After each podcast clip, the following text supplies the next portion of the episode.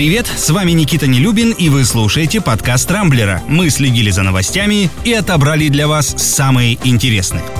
Одним из главных событий минувших выходных стало массовое задержание участников форума Объединенных Демократов. На мероприятие, которое проходило в субботу в одной из столичных гостиниц, собралось около 200 оппозиционеров и независимых муниципальных депутатов. Однако уже через 40 минут после начала форума в конференц-зал ворвались полицейские и свинтили всех, кто там был. Организатором форума являлся Андрей Пивоваров, исполнительный директор «Открытой России», которая в нашей стране признана нежелательной организацией. Для таких в административном кодексе есть отдельная статья, которую и оформили всем задержанным, перед этим промариновав несколько часов в отделах полиции. Для верности в столичном главке МВД заявили, что мероприятие проводилось с нарушением санитарно-эпидемиологических требований. Большинство собравшихся, видите ли, были без защитных масок. Логика российских властей предельно проста. На носу выборы и никакой реальной оппозиции на них, разумеется, быть не должно. Только проверенные десятилетиями картонные новые кандидаты, создающие видимость конкуренции. А административные дела за сотрудничество с нежелательной организацией теперь могут стать веским поводом для отказа независимым депутатам в регистрации на выборах.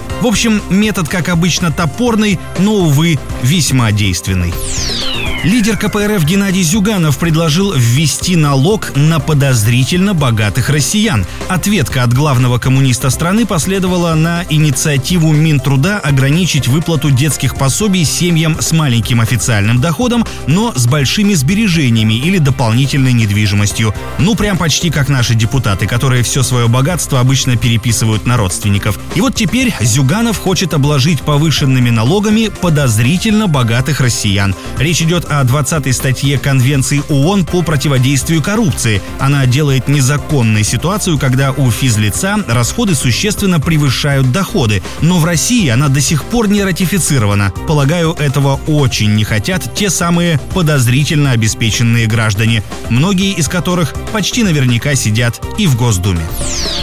Ну и в продолжение темы Федеральная налоговая служба уже на этой неделе получит расширенный доступ к банковской тайне россиян. С 17 марта все банки страны будут обязаны в течение трех дней со дня получения запроса от ФНС предоставлять копии паспортов клиентов, доверенностей на распоряжение деньгами, договоров на открытие-закрытие счета, а также карточек с образцами подписей и печатей. В ведомстве заверили, что делается это все исключительно, чтобы выявлять недекларируемые доходы и пресекать уход от налогов налогов, а добросовестных налогоплательщиков расширенный доступ к банковской тайне никак не коснется. И вообще, получать непосредственный доступ к выпискам по операциям на счетах и вкладах физлиц налоговая будет в особом порядке. Что ж, хотелось бы верить, что именно так все и будет.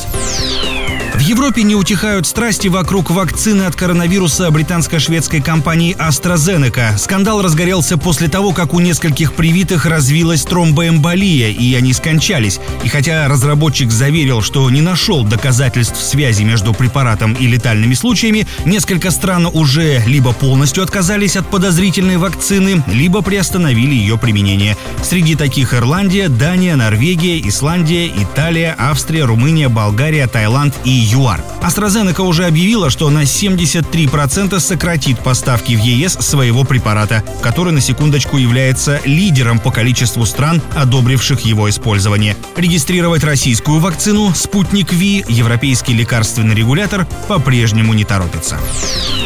Монархия наносит ответный удар. После скандального интервью принца Гарри и его жены Меган Маркл, Букингемский дворец намерен расследовать жалобы нескольких сотрудников королевского двора о недопустимом поведении герцогини Сассекской.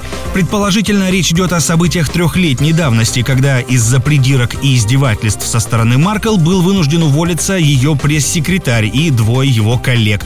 Еще один сотрудник сохранил работу, однако Меган впоследствии сильно осложнила ему жизнь жизнь, пишут британские СМИ. Сама герцогиня отрицает все обвинения и потребовала предъявить доказательства. Самое интересное в этой истории, что королевская семья решила проводить не внутреннее расследование, а обратилась за помощью к сторонней юридической компании. По сути, это означает, что Винзоры, кажется, твердо намерены вынести ссор из Букингемского дворца.